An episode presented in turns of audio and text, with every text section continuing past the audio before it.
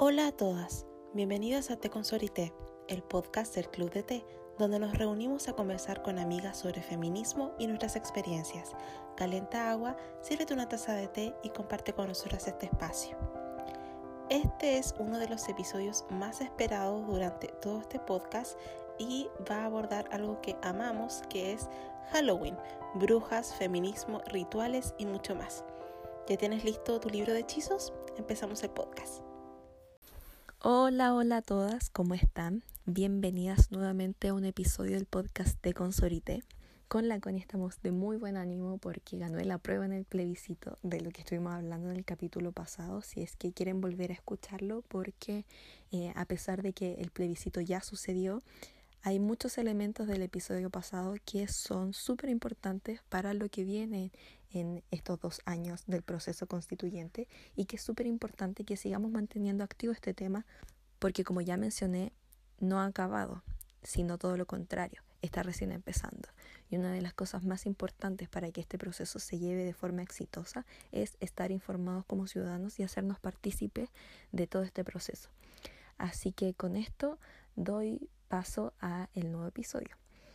Ya estamos cerca del 31 de octubre y esto implica inevitablemente la conexión con Halloween, una fiesta que se nos ha inculcado desde siempre como una fiesta extranjera y netamente comercial, pero que sin dudas contiene un montón de elementos y de niveles de análisis que son dignos de revisar y que en especial para nosotras como feministas se ha transformado en una fecha súper representativa por lo que es la brujería y las brujas, porque sin duda la magia y las brujas se han transformado en un símbolo súper importante para el feminismo.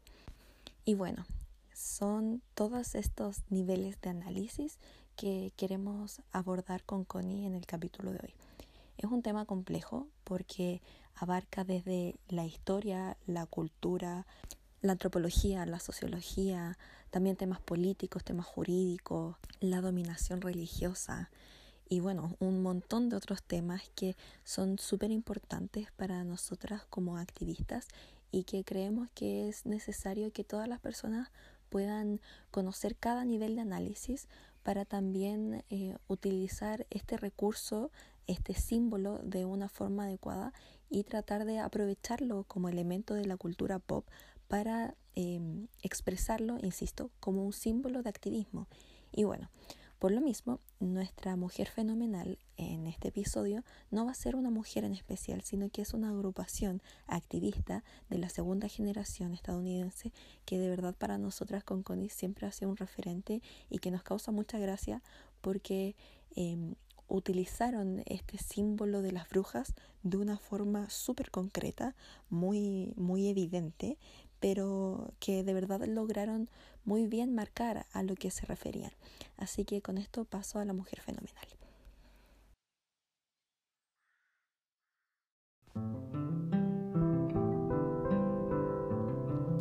Mujeres fenomenales que marcan nuestra historia.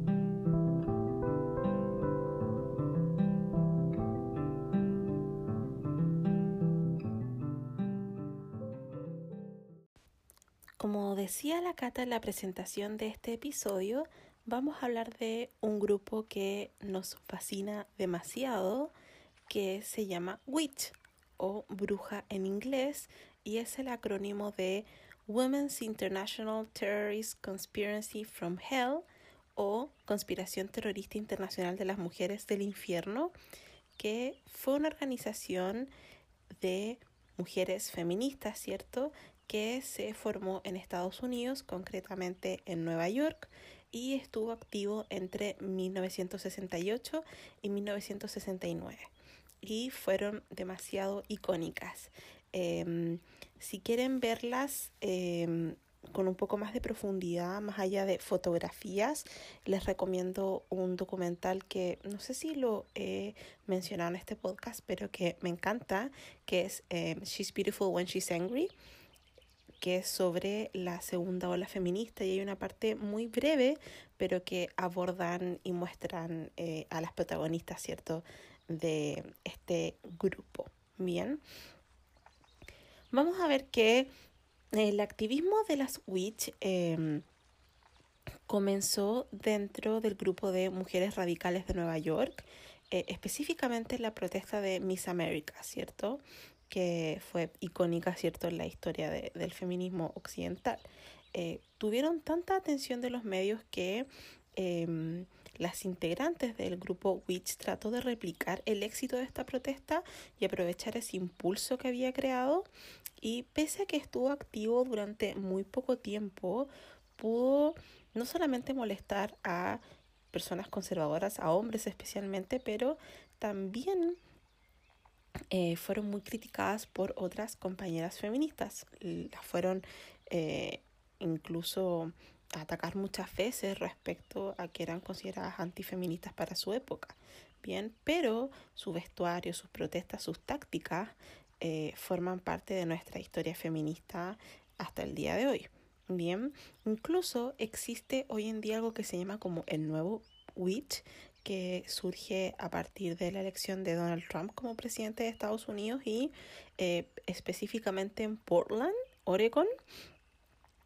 Y ahora hay personas en todo el país que, mujeres, ¿cierto?, que siguen esta genealogía y permanecen en el anonimato, pero utilizan las mismas tácticas performativas, ¿cierto? Entonces vamos a ver que eh, Witch muestra una fusión entre la brujería y el activismo feminista y em, utilizan esta idea de lo performativo, ¿cierto? Como habíamos, por ejemplo, mencionado en el episodio donde las mujeres fenomenales eran las Guerrilla Girls, em, para causar un impacto.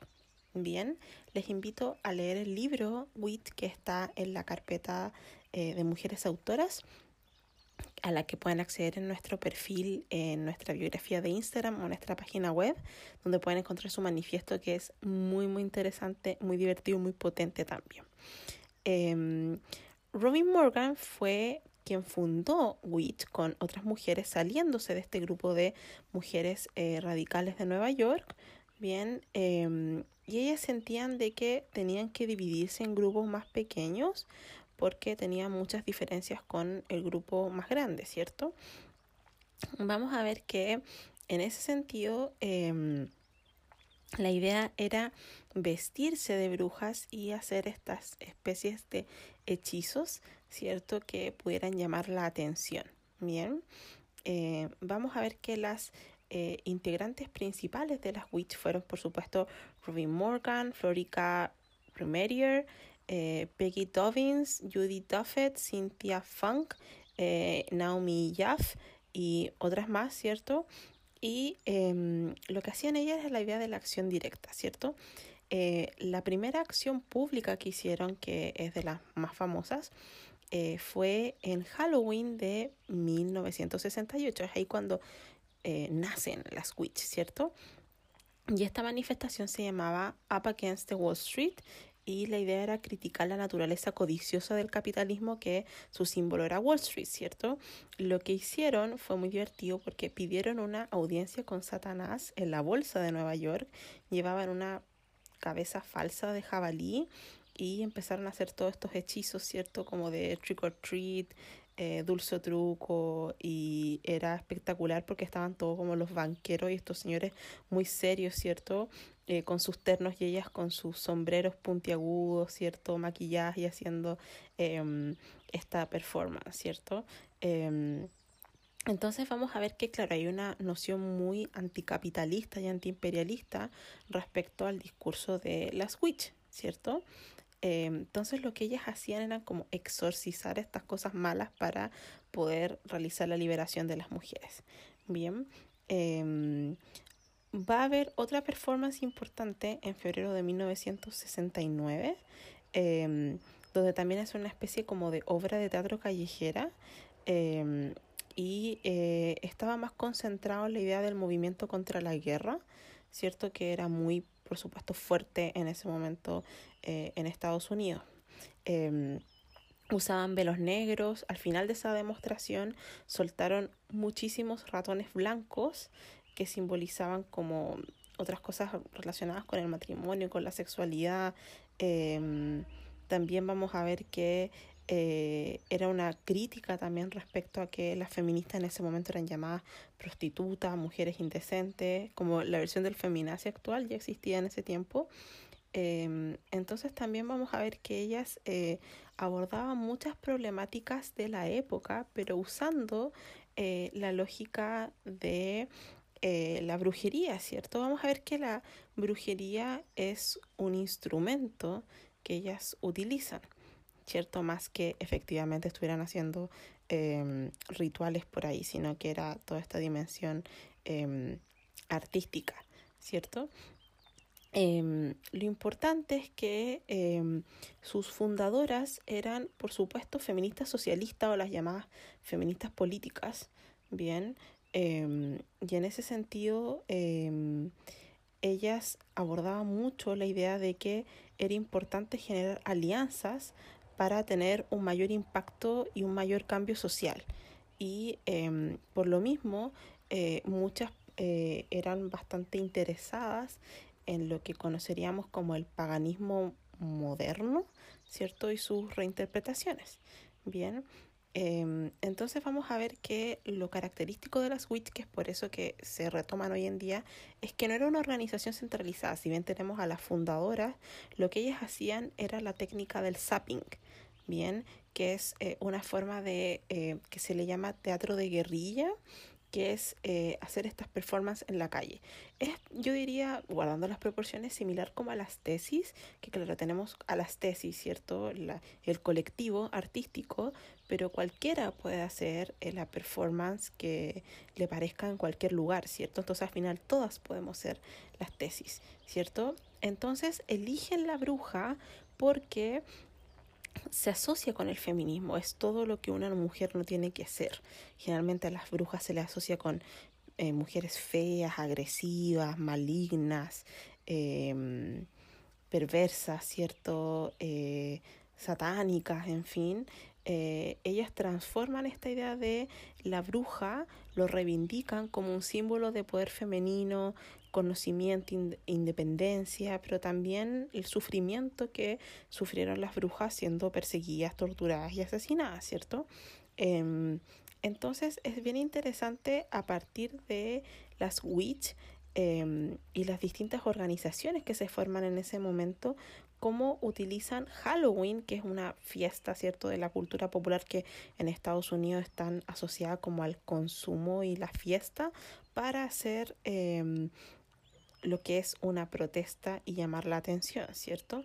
Entonces, eh, les invito a conocer más de ellas, em, leer su libro, ¿cierto? Sus manifiestos, em, cómo reelaboran la idea de la brujería, ¿cierto? Que em, eh, es muy llamativo, eh, los conjuros que hacen y esta idea como de aquelarre o de un grupo de mujeres unidas, ¿cierto?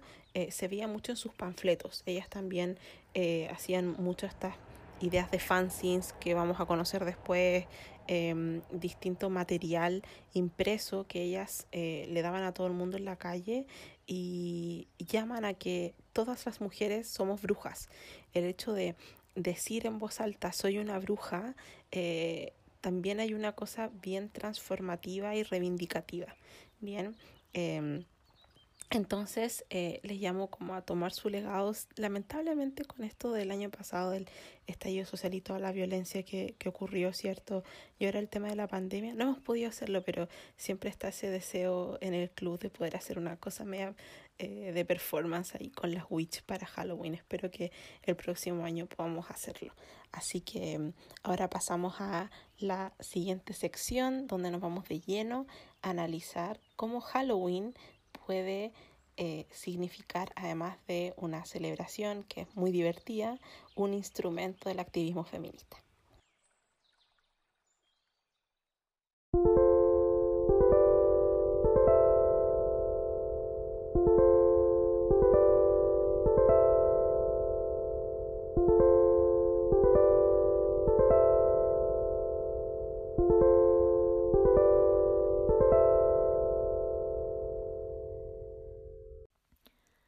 Para comenzar ahora de manera oficial con este episodio, es necesario que nos remontemos a el origen histórico de esta celebración. Y para eso tenemos que hablar sobre los antiguos pueblos celtas, puesto que ellos solían realizar una gran ceremonia para conmemorar el final de la cosecha. Esta celebración ocurría a finales de octubre y la fiesta era llamada Samhain, que es una palabra gaélica y que etimológicamente significa el final del verano. Esto es porque durante esta celebración se despedían de Lug, el dios del sol. Esta festividad marcaba el momento en que los días iban haciendo más cortos y las noches más largas. Y es que los celtas, al igual que muchas culturas antiguas, creían que en Samhain los espíritus de los muertos regresaban a visitar el mundo de los mortales. De esta forma, el año céltico concluía el 31 de octubre, en el otoño, cuya característica principal es la caída de las hojas. Para ellos significaba el fin de la muerte o iniciación de una nueva vida. Esta enseñanza se propagó a través de los años de generación en generación. La costumbre era dejar comida y dulces afuera de sus casas de manera de ofrenda. Por otro lado, era común encender velas para ayudar a las almas de los muertos a encontrar el camino hacia la luz y el descanso junto al luz. Por otro lado, en la noche del 31 de octubre también se hacían rituales, y estos tenían un carácter purificador para despedir al año. Con el auge del catolicismo, esta fiesta pagana se cristianizó y comenzó a llamarse la Víspera de Todos los Santos. Y la traducción en inglés es All Hallows Eve. De ahí nació la palabra Halloween. Es súper importante eh, recalcar este periodo en la celebración de Halloween.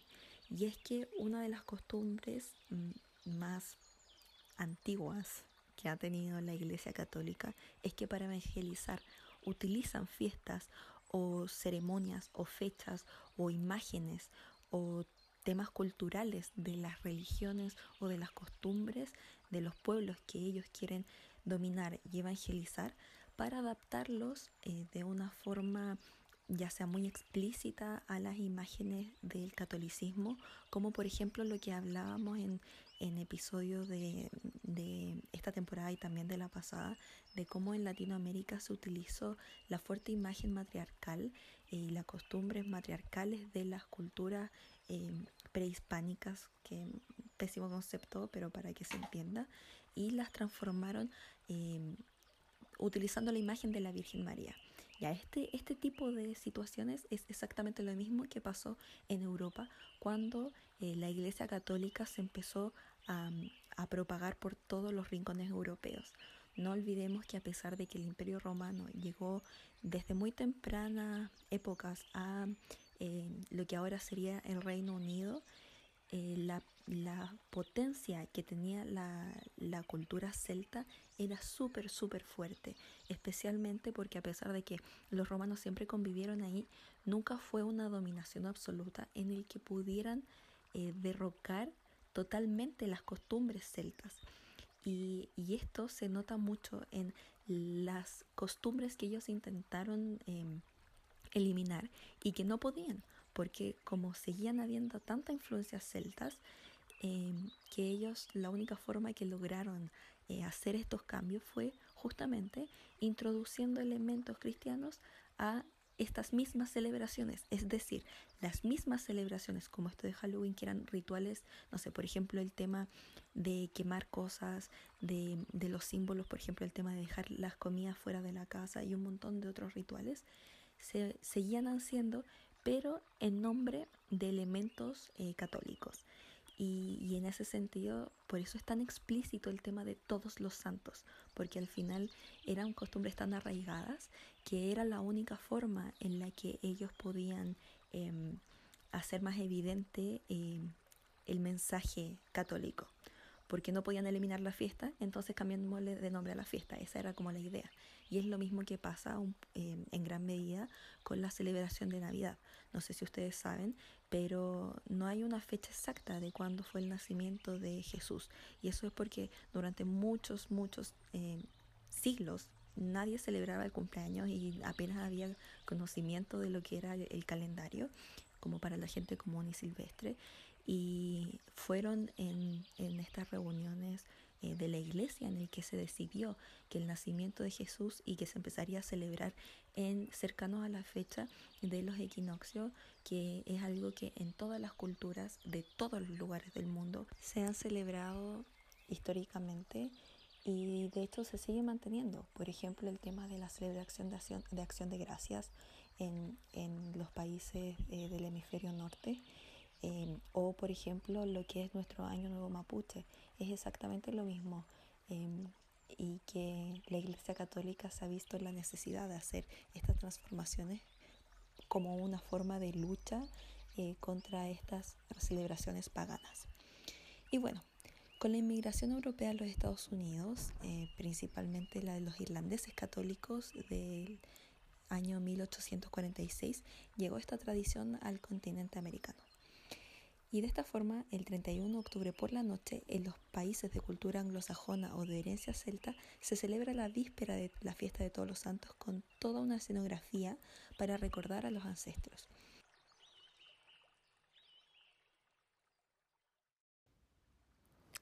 En ese sentido, algo que es muy llamativo en relación a este punto es que estamos acostumbradas a ver en películas y en la cultura pop la idea de la casa de brujas, ¿cierto? La bruja de Salem y leyendas y siempre esta idea de la persecución de las brujas en función de mantener un orden social que está marcado por supuesto con valores religiosos, políticos de una élite específica masculina, ¿cierto? Y en ese sentido em, quería referirme a un libro eh, y en verdad una autora que para mí es fundamental en el feminismo y que todos deberían leerla y se las recomiendo porque también está en nuestra carpeta Mujeres Autoras, que es Silvia Federici. Y eh, su libro más famoso ¿cierto? Que es icónico ya que es eh, El Calibán y la Bruja. Bien, y ahí plantea varias tesis. Este libro fue publicado originalmente en 2004, pero está basado en proyectos de investigación que existen desde 1970. Bien, em, ella lo que hace es hacer una mezcla entre fuentes históricas, hace una relectura de la transición hacia el capitalismo desde el punto de vista más marxista y feminista al mismo tiempo. Bien, em, en ese texto la tesis principal sostiene que las cacerías de brujas de los siglos XVI y XVII em, fueron útiles o funcionales para crear y hacer cumplir un papel recientemente establecido en la sociedad para las mujeres que fueron consignadas a tareas no remuneradas o el trabajo reproductivo para satisfacer las necesidades de un orden capitalista emergente y eh, ascendente. Bien, entonces ella hace una revisión de la casa de brujas en Europa, ¿cierto? Y lo asocia con la idea de la acumulación originaria o acumulación primitiva, que es esta tradición em, que lleva a este paso entre el feudalismo a eh, la modernidad marcada por el capitalismo. Bien, em, entonces ella plantea varios puntos súper interesantes que no voy a resumir su obra, ¿cierto? Pero que vincula, por ejemplo, eh, cómo la producción se separa de la reproducción, la división sexual del trabajo, y eh, eso se tuvo que crear con mucha violencia y la casa de brujas fue un mecanismo muy útil en ese sentido, ¿cierto? Entonces ella hace la em, analogía, ¿cierto?, de eh, las mujeres, que serían las brujas, los pueblos colonizados, la idea como de eh, el calibán y otras figuras más literarias, ¿cierto? Y muestra de que em, las relaciones sociales a partir de la expansión capitalista están eh, asociadas a la explotación de unas personas por otras y por supuesto las más perjudicadas van a ser las mujeres, ¿cierto? ¿Y por qué la figura de la bruja es tan importante? Porque las brujas encarnan todo lo que el capitalismo tenía que destruir, ¿cierto? La idea de la figura de el hereje, el curandero, eh, la esposa desobediente, las mujeres que vivían solas o con otras mujeres, em, las mujeres que hacían sus propios eh, eh, hechizos, que aprendían, que leían, que se rebelaban contra el orden establecido. Bien, em, y en ese sentido es ahí donde a partir de la instalación del capitalismo la vida se vuelve mucho más opresiva para las mujeres. Y en eso también es bien interesante porque el capitalismo em, es posterior a la idea del patriarcado, pero la refuerza finalmente. Entonces, em, es, es, muy, por supuesto, trágico, pero hermoso ver que todas las mujeres somos brujas, ¿cierto? Que eso es algo que también decían las witch a fines de, de los 70, ¿cierto? Em, vamos a ver que eh, la casa de brujas es una herramienta de disciplina, ¿cierto? Da forma a las relaciones sociales de producción en ese momento. Bien, em, las mujeres que eran elegidas para ser quemadas en público y acusadas de brujas eran a menudo campesinas pobres que eran acusadas por los propios terratenientes o dueños de la tierra o personas ricas, ¿cierto? Dueñas de los medios de producción, ¿cierto? Em, y en ese tiempo se les acusaba de que eran brujas. Bien, em, hay muchos casos de eh, mujeres pobres que mendigaban o robaban comida.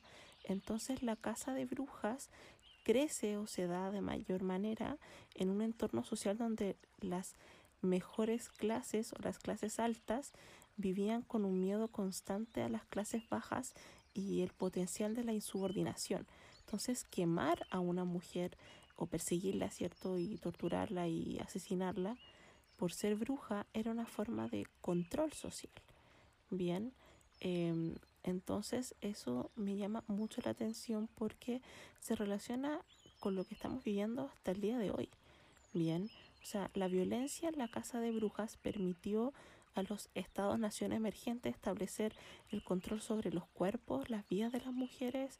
Em, vamos a ver que eso también va asociado con la sistematización, por ejemplo, del censo u otras formas de monitorear a la población. Se demoniza el aborto, la anticoncepción, la mujer como dueña de propiedad y de eh, tener sus propios recursos, de trabajar.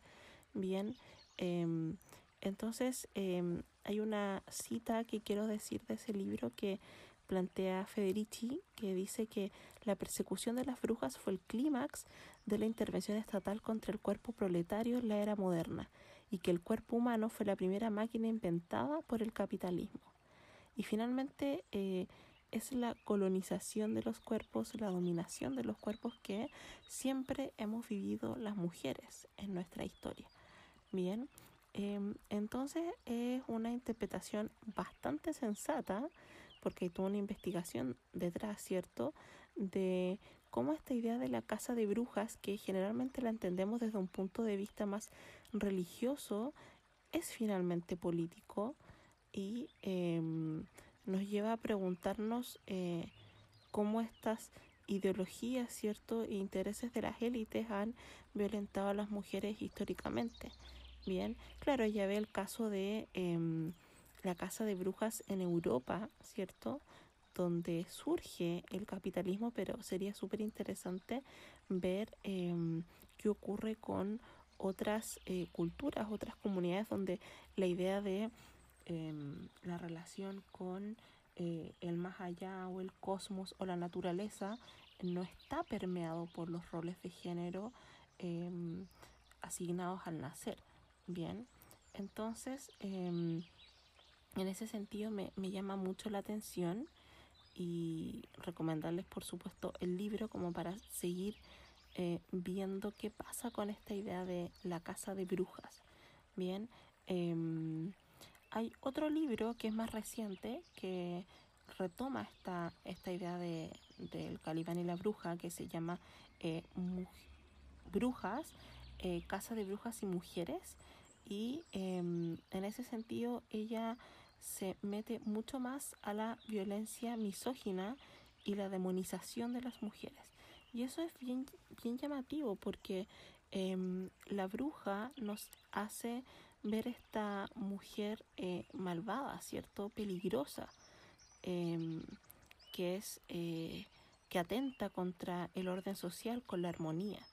Bien, entonces, como son mujeres monstruosas, ¿cierto? Que no tienen como humanidad, eh, se justifica la tortura, el asesinato para apoyar el orden social emergente.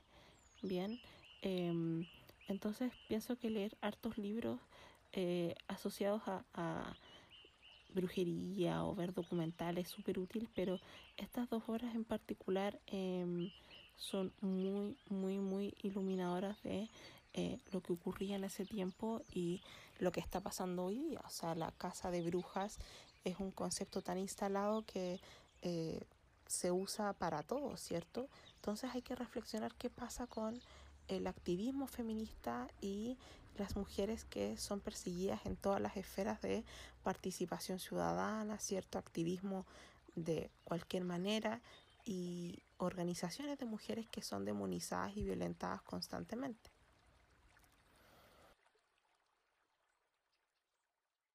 Bueno, es súper importante recalcar en este análisis respecto a cómo Halloween, eh, al menos en mi infancia, siempre fue una fiesta que se me remarcó que era muy tonta porque era netamente comercial y que provenía de una costumbre extranjera. Y la verdad, em, a medida que yo he ido creciendo y que he ido averiguando también respecto a a los orígenes, a toda la influencia externa y cómo llegó a ser esta, esta fiesta, em, me da más rabia aún, porque siento que eh, sin dudas esta es una de las, de las fiestas que contienen más elementos que son súper ricos eh, culturalmente hablando y que si bien em, lo que es ahora, que al final es fiestas de disfraces de adultos o niños disfrazados en las calles pidiendo dulce, sí es netamente comercial y sí en gran parte perdió todos sus elementos culturales. Eh, de todas formas, el, entender de dónde proviene, siento yo que es súper enriquecedor. Y en ese sentido, es muy importante eh, lo que ha sucedido en los últimos años respecto a cómo se ha ido levantando la imagen de Halloween en su relación con las brujas y la brujería.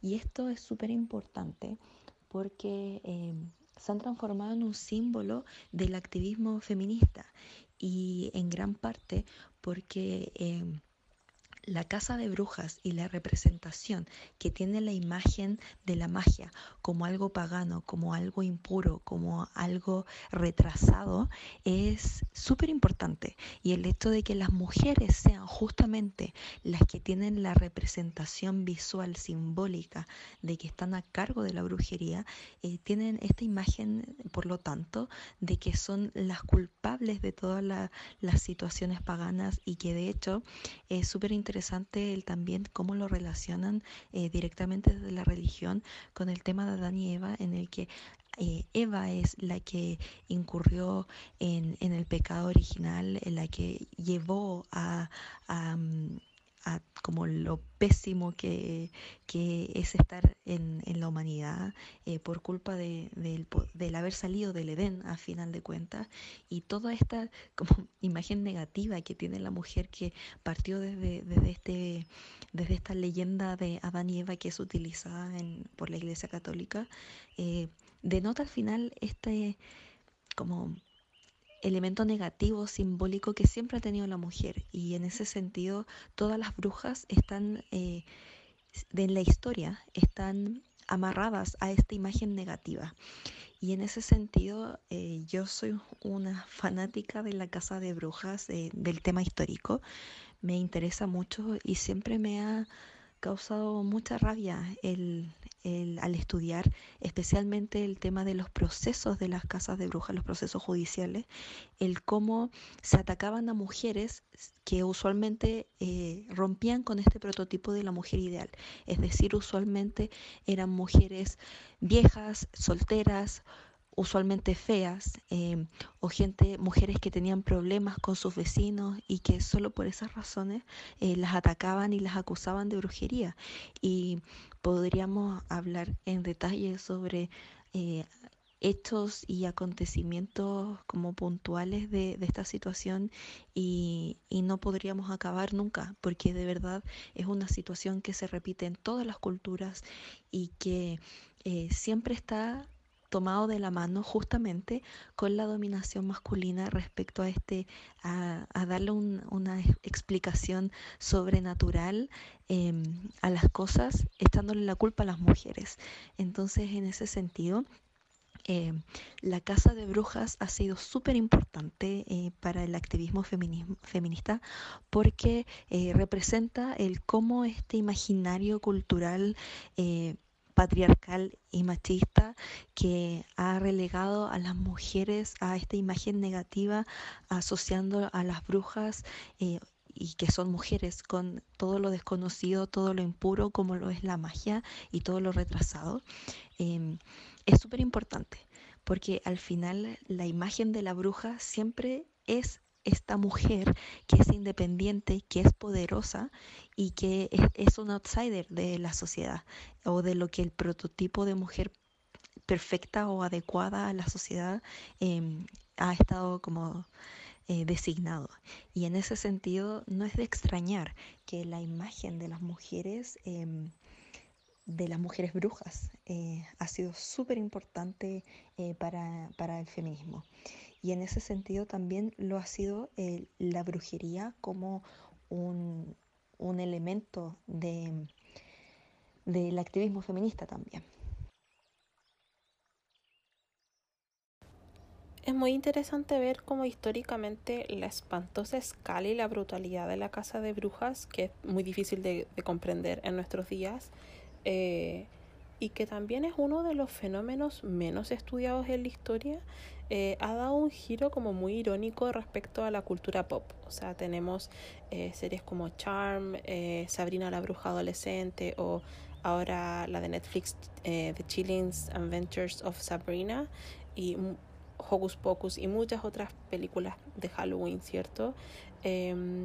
Pero en ese sentido, pese a lo banal o consumista que puede ser, también es importante revalorizar la cultura pop como eh, una especie de escuela o un espacio para reelaborar ideas, porque mm, en ese sentido, em, hacer magia o ciertas prácticas eh, que traigan como consecuencia la acusación de brujería que conduciera eh, a la tortura y la muerte, em, hoy en día se puede entender de muchas maneras, ¿bien?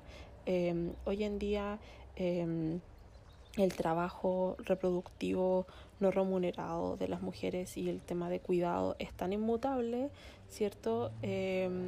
ya la brujería no es una amenaza para la división sexual del trabajo dentro de las relaciones sociales de producción capitalistas, pero eh, eso no significa que no sean evidentes formas nuevas, incluso más sutiles, de subordinación y control de las mujeres.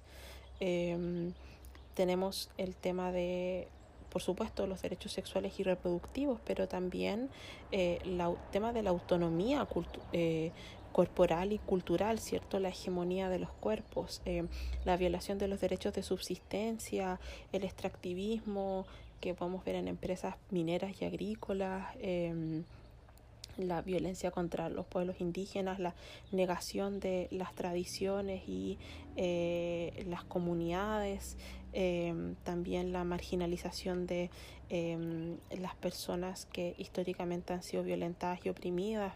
Me refiero, por ejemplo, em, a mujeres afrodescendientes, mujeres indígenas. O sea, me estoy yendo a lugares como que no tendrían nada que ver con la brujería en la lógica como occidental y pop, pero que también es una forma de persecución. Bien, em, como decía la Cata respecto de este como origen de, de, Halloween, ¿cierto?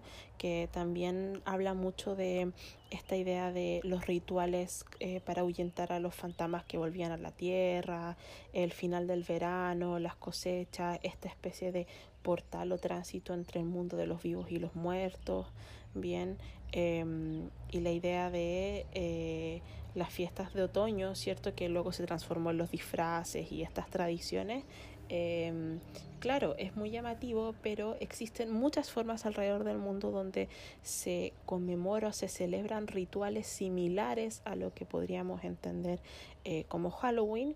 Y también hay una idea de sincretismo cultural, hay muchas festividades que existen em, en todo el mundo.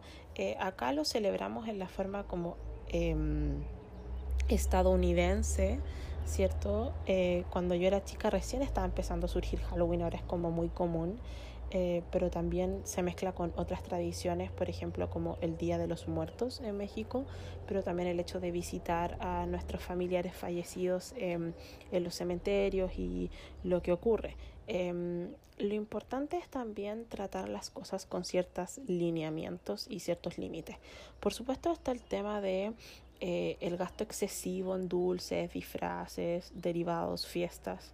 Bien, em, el tema de los disfraces que también sexualizan y cosifican a las mujeres sobre todo, pero también que es algo que pienso que tiene que ver con la compasión y la empatía de que em, las fiestas también ayudan sobre todo a las niñas a crear comunidad, eh, sobre todo ir en el barrio, ¿cierto? Pidiendo dulces, de crear vínculos entre las niñas, poder divertirse disfrazándose de lo que quieran, ¿cierto? Em, entonces en ese sentido también es llamativo el hecho de poder reunirte, ya sea virtualmente o presencialmente con tus amigas, em, también eh, es muy Em, valioso, ¿cierto? De tener estos espacios de, eh, de diversión y de distensión. Bien. Em, pero en este capítulo también hemos reinterpretado y rescatado esta, este símbolo de la bruja como resistencia de las mujeres, ¿cierto? Eh, esto está en el cine, la literatura, las series, em, obras de teatro y también las brujas conviven con este mundo de personajes como vampiros, hombres, hombres lobo, en fin, em, que tienen como otras interpretaciones, ¿cierto? Y em, lo llamativo es que todas estas figuras que tienen elementos sobrenaturales, tienen una especie como de transformación en algo como que no controlan, pero efectivamente son las brujas las que controlan a través de los elementos, de rituales, de distintas prácticas, eh, el producto de su accionar y eso es muy llamativo. Em, y en ese sentido eh, vamos a ver que eh, las representaciones de las brujas en las películas y en series va cambiando, como decía la Cata. O sea, tenemos esta idea de estas brujas viejas, celosas, maltratadoras, horribles y terroríficas, hasta estas brujas adolescentes de la década de los 90, sobre todo en series de MTV o Nickelodeon, ¿cierto? Em, y algunas películas como eh, The Craft o Jóvenes Brujas, esta idea de la rebeldía adolescente y ser una bruja. Bien, y en ese sentido, claro, por supuesto es una versión más higienizada, blanca, inofensiva, ¿cierto? Porque esta cosa llamativa de tener poderes, pero em, también este cuestionamiento de eh, ¿es tan pasiva esta bruja o está reducida a un producto de marketing o moda? Y finalmente yo creo que la, por ejemplo, la Sabrina nueva eh, avanza un poco más en, en ese sentido y, me llama mucho la atención y lo valoro bastante. Bien, em, la bruja automáticamente es una mujer con un poder diferente al de la mujer promedio. Bien, y en ese sentido, em, las historias que la sociedad nos cuentan sobre lo que significa ser una mujer y buscar el cambio y el poder tanto a nivel personal, como lo personal es político, como político en el sentido social, Em, va cambiando respecto a todas las sociedades, pero la idea de esta dicotomía entre mujer y poder es lo que se mantiene y se permea en los imaginarios culturales, ¿cierto? Y em, me llama mucho la atención y me gustaría explorar cómo se conciben las brujas en otras sociedades no occidentales, em, cómo se representan a nivel de cultura popular eh, cómo también eh, se comporta este género que se mueve entre la ciencia ficción, la fantasía, la ficción realista, bien, em, en, distintas obras también. Em, y en ese sentido, eh, me parece que hacer estos rituales, ¿cierto? Que pueden ser cuestionados por cualquier persona, pero tienen ese valor de ser un ejercicio de introspección y autocuidado y de conocernos y compartir vínculos con las demás mujeres. Bien, así que, mm, y esta idea de la patologización de los grupos de mujeres en espacios seguros o aquelarre, ¿cierto? Eh, o cofradías, siempre va a existir. Así que eh, al final siempre va, van a haber críticas. Entonces, si en tu círculo te sientes cómoda, a gusto y te gustan estas prácticas, hazlo. Siempre algo que incomode eh, a las estructuras de poder em, va a ser un objeto de, discusión. En ese sentido queremos como abrazar este legado de las brujas ¿cierto?, eh, en rituales y en causas políticas que estamos emprendiendo hoy en día. Eso es especialmente importante por todas aquellas mujeres que han sido perseguidas en la historia al ser catalogadas como brujas, el que se han transformado en gran parte como un símbolo feminista. Y esto es también por las características que estas mujeres han tenido, porque al final son mujeres que no corresponden a el ideal de mujer. Son más bien outsiders que son discriminadas por no, no ser parte de este imaginario de perfección del rol de la mujer o porque simplemente no quieren serlo.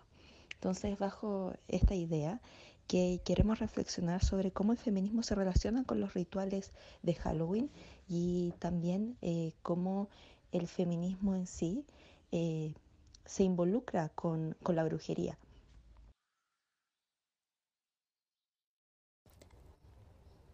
Un elemento muy llamativo se relaciona con lo que los teóricos culturales sostienen respecto a que las mujeres están buscando nuevos roles y quizás revisando antiguos roles para que se adapten mejor a sus propias vidas en, relación con ellas mismas como sujetas, ¿cierto? Más que como objetos de la historia. Y un concepto que me llamó mucho la atención, que mezcla esta idea de la cultura pop con la historia, ¿cierto? De Halloween, las brujas, en fin, tiene que ver con esta idea de la bruja feminista mágica. Eh, la bruja feminista mágica tiene una asociación firme con el culto a las diosas, ¿cierto? Así como desafiar a las normas patriarcales de comportamiento, apariencia, funciones, ¿cierto? Eh, llenando al menos parte de este impulso de encontrar nuevos modelos y símbolos a seguir. Bien, eh, las brujas son eh, muy importantes y muy llamativas porque eh, incomodan a las instituciones, llaman la atención. Bien, y cuestionan el orden patriarcal dominante. Bien, en ese sentido, esta definición de bruja está muy asociada con el activismo feminista porque visibiliza las desigualdades que aún están ocultas y son persistentes en un sistema patriarcal. Bien, y en ese sentido, la segunda ola del feminismo fue muy importante y por eso las witch también vienen de ahí, porque eh, esta segunda ola amenazaba constantemente eh, a la casa del amo del patriarcado, ¿cierto? Pero esta casa, ¿cierto? Sigue siendo reconstruida, eh, los cimientos todavía continúan ahí, pese a que podemos cambiar o rediseñar o adornar lo que queda, ¿cierto? Como desmantelar la casa del amo se hace cada vez más complejo. Bien, entonces, esta idea de... Em, la bruja feminista mágica desafía estas nociones tradicionales y complejas de quién tiene autoridad y poder y cuestiona por qué es justo otorgar poder a un grupo de personas y negar el poder a otras personas. Bien, em, y en ese sentido podemos ver que en muchos lugares del mundo, eh, por ejemplo en África, muchas mujeres todavía siguen siendo asesinadas por ser consideradas brujas. Bien, eh, y en ese sentido, ¿por qué o cómo esta bruja feminista mágica es diferente de las figuras de poder de otras mujeres? Bien, em, estas brujas feministas mágicas vuelan en la noche, ¿cierto? Se reúnen con sus hermanas, cambian radicalmente las situaciones, tienen una posición ante la vida mucho más subversiva, ¿cierto? y en ese sentido también nos permite el tema de la fantasía. ¿cierto? Em, vamos a ver que eh, las brujas, ¿cierto? Siempre están eh, vociferando, siempre son ruidosas, ¿cierto? Em, transforman la realidad, eh, tienen voz y esa voz es lo que le permite influir en el mundo. Bien, Em, vamos a asociarlo, ¿cierto?, con chillidos o volar en escobas o calderas, ¿cierto? Pero está esta cosa burlona también de las brujas, porque se burlan de las reglas y las restricciones moralistas impuestas a las mujeres. También está un poco asociado a la locura, que eso es algo que siempre está asociado con las mujeres histéricas, ¿cierto? Em, que es algo que aborda muy bien Carol Heinisch con el tema de lo personal es político, porque em, esta locura que tiene que ver también con lo médico y la higienización y de eh, apartar a personas de la sociedad por eh, que no calzan en la idea de lo que es eh, permitido en la sociedad y en ese sentido em, cito a Foucault, sé que es hombre, pero nos ayuda en ese sentido, porque también las brujas son capaces de transgredir los límites de la realidad. Bien, em, y lo, lo, hermoso es que son, son puramente orgánicas, o sea, em, están vivas allí, se relacionan con la naturaleza, con los elementos, con los seres, con los animales, ¿cierto? Em, también puede haber otra reinterpretación de brujas que son como más, no sé, asociada como a los cyborg, que tienen que ver más con el acceso a la, a la tecnología, pero la gracia es que las brujas manipulan eh, distintos elementos, ¿cierto? Y a través de la práctica y de los saberes aprendidos oralmente por otras brujas, sus ancestras, ¿cierto? Cambian la realidad, ¿cierto? Eh, entonces vamos a encontrar muchos estilos, están las, no sé, las amazónicas, las guerreras, las, las mitológicas, ¿cierto? O sea, las brujas nunca van a estar atrapadas en las limitaciones de las reglas de la sociedad patriarcal. Y en ese sentido son muy llamativas. Em, ya sea desde algo muy adolescente, eh, rubio, hasta estas otras brujas más em, que dan más, más temor, ¿cierto? Em, entonces es una mujer especial que obtiene poder a través de la magia, eh, pero la magia que también está dentro de ella. Entonces revela temas importantes que las mujeres viven hasta el día de hoy. Bien, em, entonces podemos estudiarlo desde múltiples disciplinas, ¿cierto?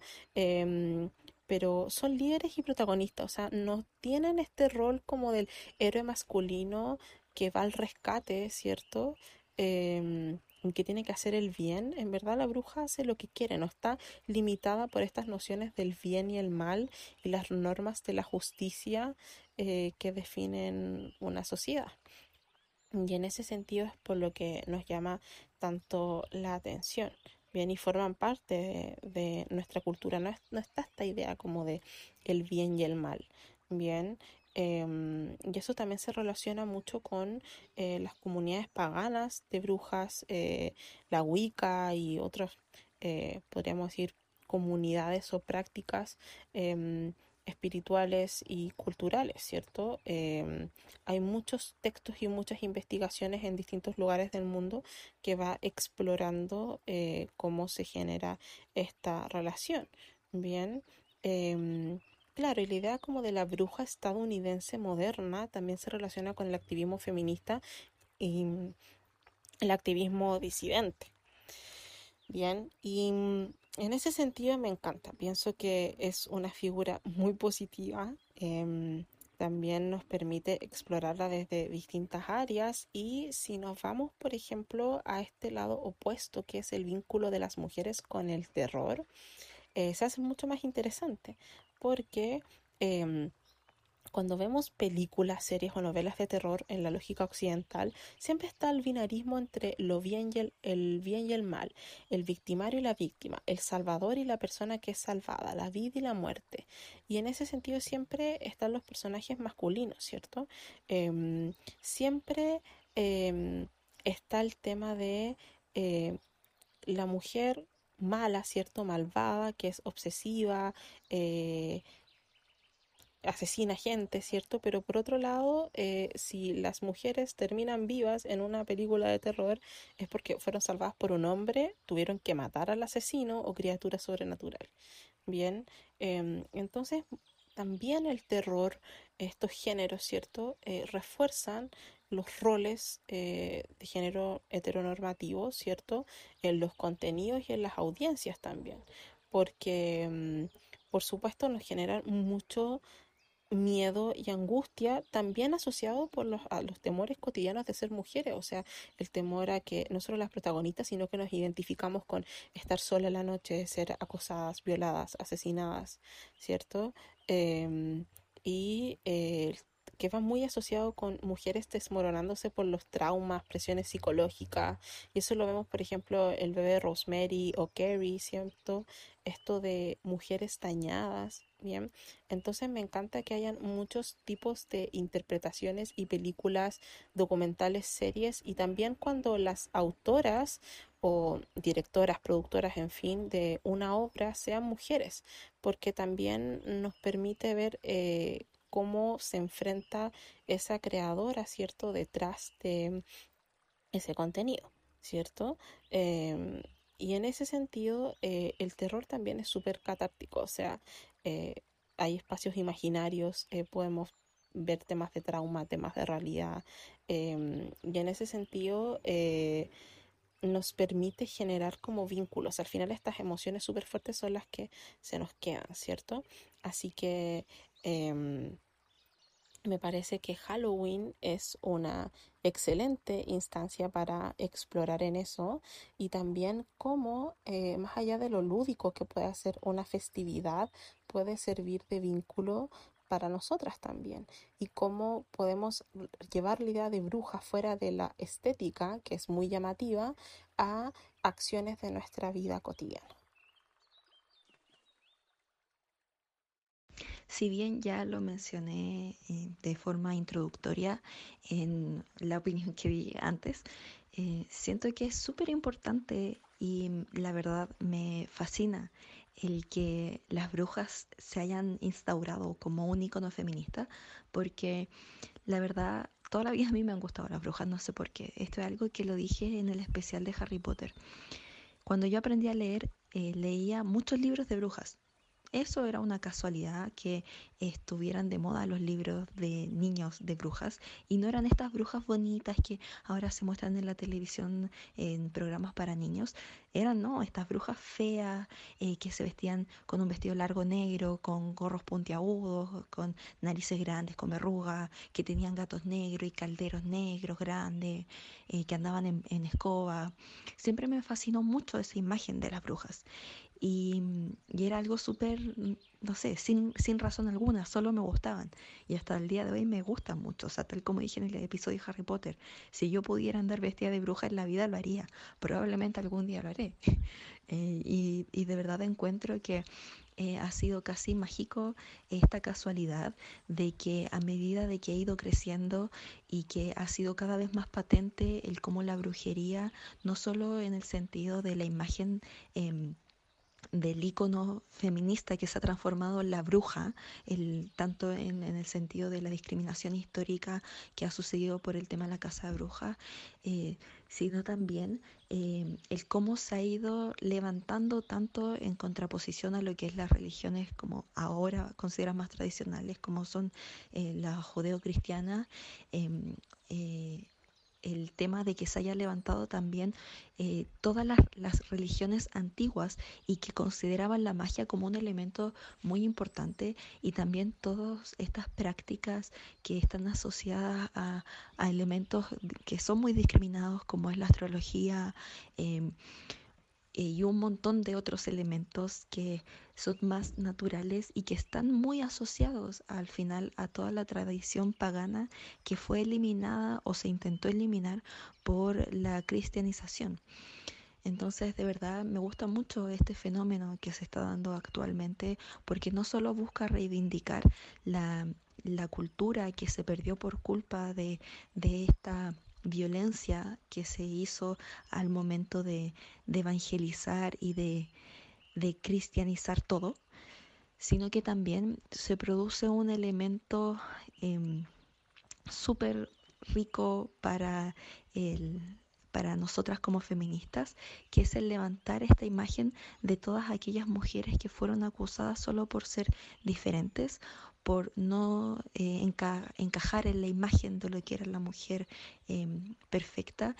Y también me agrada mucho cuando veo todas estas consignas em, feministas que, dicen cosas del estilo, somos eh, aquellas mujeres, eh, hijas de aquellas mujeres que ustedes quemaron en las hogueras o, cosas por el estilo. De verdad, me agrada mucho, como les decía, la casualidad de, de haber tenido siempre esta conexión de las mujeres brujas con lo que ahora se ha transformado el símbolo feminista. O quizás tal vez siempre lo tuve en, mi interior, no lo sé. Em, y la verdad, como, como algo personal, las animo mucho a que estudien este tema. Si les gusta el feminismo y quizás no son, eh, no les interesa o creen que es muy complejo o que es muy aburrido, que también es totalmente válido el estudiar la teoría feminista eh, desde el punto de vista filosófico o desde un punto de vista más sociológico e incluso todos los, estudios antropológicos que se hacen. Eh, por ejemplo, con, los temas que hablamos eh, respecto al, episodio de, mm, del, feminismo indígena, del feminismo transnacional, em, etcétera, creo que el acercarse a los estudios feministas a través del estudio de, de lo que es la brujería es algo súper interesante, muy entretenido y que también se nos hace mucho más familiar y hay mucho material eh, que se puede conocer a través de, este tema. Entonces, con esto ya me despido y estoy segura que la CONI también tiene mucho que, decir respecto al símbolo feminista que se ha transformado al final en la brujería y las brujas. Respecto a la ritualidad eh, asociado a Halloween y a las brujas. También comparto con la Cata que amo Sabrina, eh, también crecí en los 90, entonces me gusta mucho em, Sabrina y Salem y ese vínculo tan lindo que tenían. Por supuesto, la Dora también es muy buena, pero tiene un lugar especial en mi corazón. Pero claro, no se visten como brujas. Y en ese sentido hay un poder detrás de vestirse como nos han dicho que nunca seamos, ¿cierto? Encarnar una bruja también puede ser un acto liberador, sobre todo porque la casa de brujas siempre está incrustada en un contexto político eh, y también hay que tener en cuenta de que las personas que fueron ejecutadas por brujería fueron asesinadas por representar un desafío al poder. Bien, em, y en ese sentido, em, son asesinadas por los hombres poderosos. Bien, em, y en ese sentido tiene que ver porque em, la brujería va mucho más allá de estar haciendo conjuros y esta cosa como tan asociada al folclore, ¿cierto? Y las películas, sino que también tiene que ver con un acto de rebeldía. Bien, eh, muchas de estas mujeres fueron acusadas por contradecir las expectativas sociales, económicas y políticas de las mujeres. Em, y en ese sentido em, es un acto político muy importante.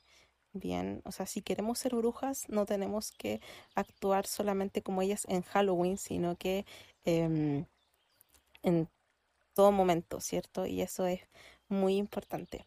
Y quería eh, finalizar con em, una reflexión respecto a la idea de la sororidad y la brujería, em, sobre todo de un em, extracto, ¿cierto?, de eh, uno de los textos de Andrea Darkin, eh, o Dworkin, como le dicen algunas personas, y quería compartirlo con ustedes. Y dice, Halloween es el momento adecuado para comprometernos con esta hermandad revolucionaria. En esta noche recordamos a nuestros muertos.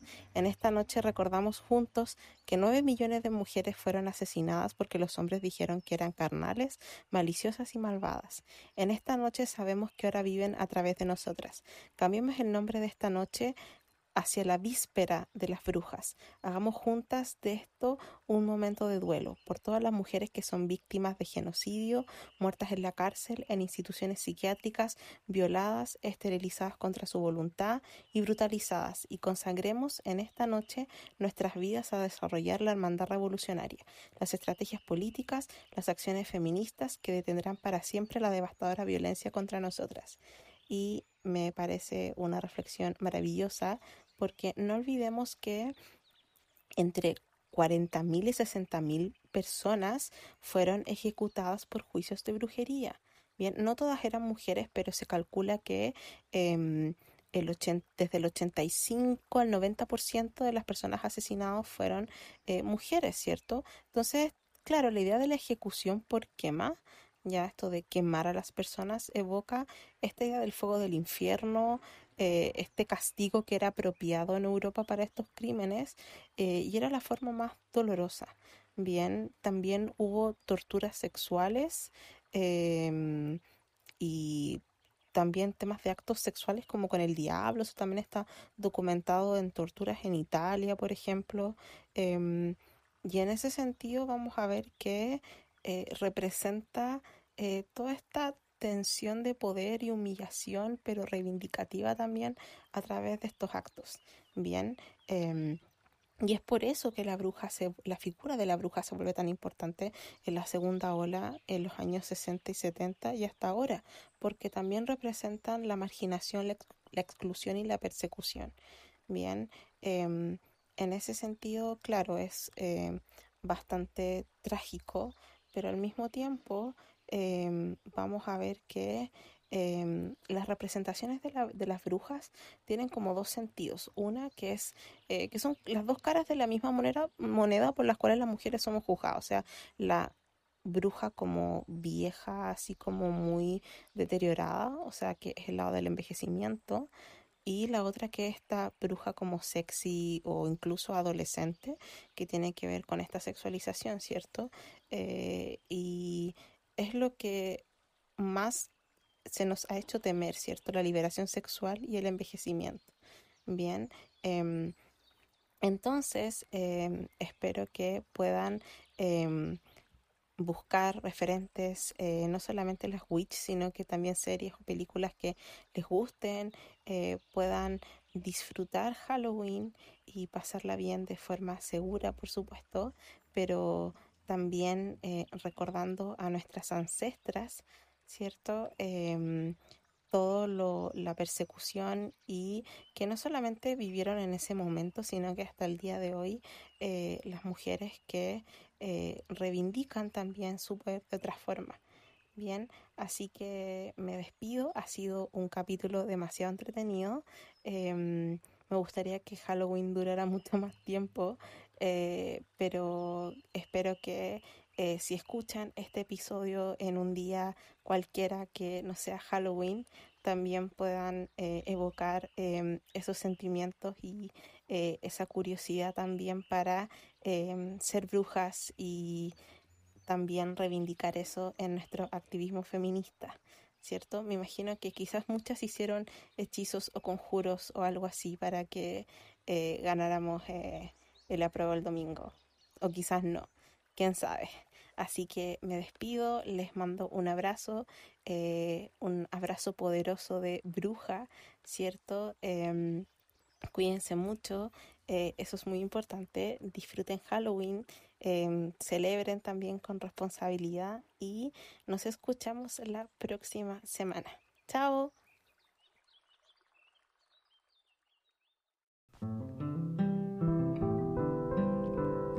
Sorite recomienda, la sección de recomendaciones del podcast.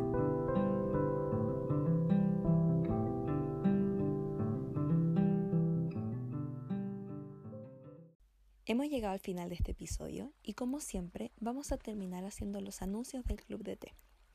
Como parte de nuestras actividades de Halloween, realizaremos el Consejo de Brujas, el cual es una reunión virtual de dos días donde conversaremos sobre magia, rituales, brujas, tradiciones culturales y feminismo en la cultura popular. Para ello, contaremos en la primera jornada con la escritora Claudia Andrade, donde exploraremos la trayectoria histórica de la brujería en Chile y la importancia de la literatura juvenil en nuestro país.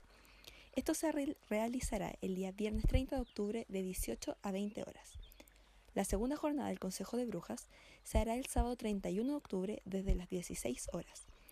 La programación consiste en de 4 a 6 de la tarde la charla del horror de la cultura popular en Asia Oriental por plataforma Zoom y además de 18 a 22 horas una pijamada de películas sorpresa de Halloween. También realizaremos el sorteo colaborativo junto a las ediciones del libro Maleficio, El Brujo y su sombra de nuestra escritora invitada al Consejo de Brujas, Claudia Andrade. Para participar, tienes que visitar nuestra cuenta de Instagram y seguir las instrucciones del post del concurso. Finalmente, estaremos compartiendo diversas ilustraciones realizadas por nuestra red de amigas ilustradoras con la temática de Halloween protagonizada por Sorite y sus amigas. Para poder ver todas las actividades, tienen que visitar nuestras redes sociales, especialmente Instagram. Y para terminar, queremos hacer las recomendaciones respectivas al capítulo. Estas recomendaciones las llamamos del Consejo de Brujas porque están íntimamente relacionadas con la actividad del especial de Halloween. En el Consejo de Brujas seleccionamos lecturas, películas y series protagonizadas por mujeres y con una reflexión de género en la historia para esta semana especial. Si bien sabemos que este Halloween será diferente a los anteriores y debemos seguir cuidándonos, ya que la pandemia no ha terminado, eh, nuestro objetivo es acompañarnos y compartir esta celebración a distancia. Los libros que queremos recomendar son Mágico, Sombrío e Impenetrable de Joyce Carol Oates, El Circo de la Noche de Erin Morgenstern, La Puerta del Bosque de Melissa Albert y La Maldición de Hill House de Shirley Jackson. Las películas que queremos recomendar son Hocus Pocus, eh, Coraline, eh, Beetlejuice y The Craft. Y las series que queremos recomendar es Is the Great Pumpkin de Charlie Brown, Buffy, eh, La Casa Vampiros y The Chilling Adventures of Sabrina. Eh, y también Over the Garden Wall. Eh, ¿Cuáles son sus libros y películas y series favoritas de Halloween? Coméntenos en nuestro Instagram. A mí la verdad, mi favorito es Sabrina, la bruja adolescente, la versión noventera. Sigo amando a Salem, creo que es un ícono de la cultura pop y es súper triste que las generaciones actuales no estén familiarizadas con él porque de verdad amo a Salem Saber, en serio lo amo. Y ya hemos hablado con mucha Em, dedicación en este episodio que de verdad fue muy, muy eh, gratificante y que con Connie hemos estado planificando desde la primera temporada porque de verdad es un tema que nos gusta mucho y que siempre nos ha causado mucha gracia porque es una forma súper genial de compenetrar no solo el tema de la cultura popular que tiene el, tema de Halloween, sino que también eh, esta tradición histórica y la crítica histórica que tiene la celebración de Halloween.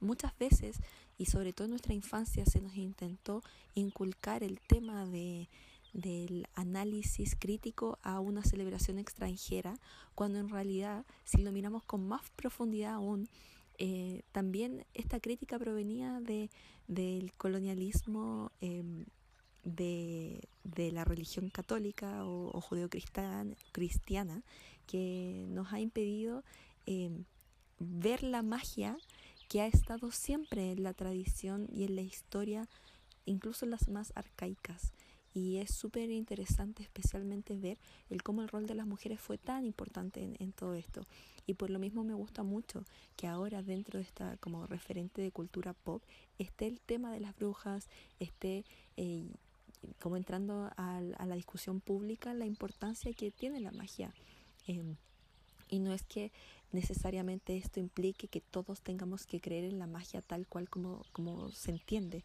sino lo que representa. Y en ese sentido, em, nos gustaría mucho que nos dieran sus opiniones. Este es un tema que tiene mucho para dar y que tiene análisis en todos sus niveles. Así que eh, coméntenos qué, qué les parece, qué opinan y también dentro de la cultura pop cuáles son sus referentes favoritos. Con esto me despido y nos estamos escuchando la próxima semana. Adiós.